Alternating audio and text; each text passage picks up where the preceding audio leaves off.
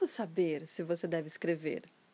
Eu me lembro na época de jornada de propósito, quando eu fui participante na turma do Arnaldo, e depois eu me especializei. Hoje eu é, também né, é, dou as mentorias de propósito e também faço parte do projeto de formação de mentores de propósito.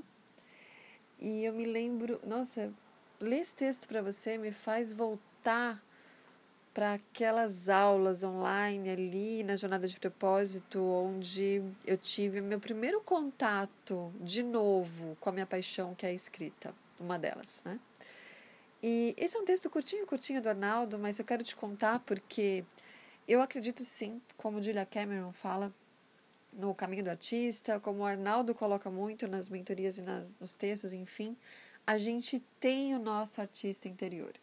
E escrever ele nos conecta, seja qual for a nossa profissão.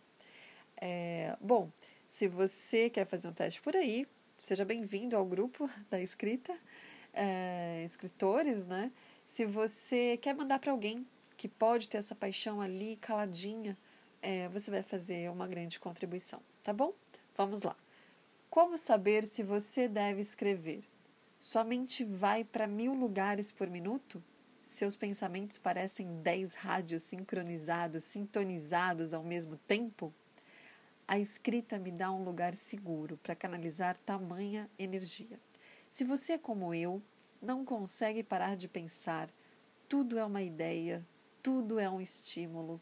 Pode ser que escrever te salve também. Experimente, escreva. Hoje e sempre, vivendo de propósito.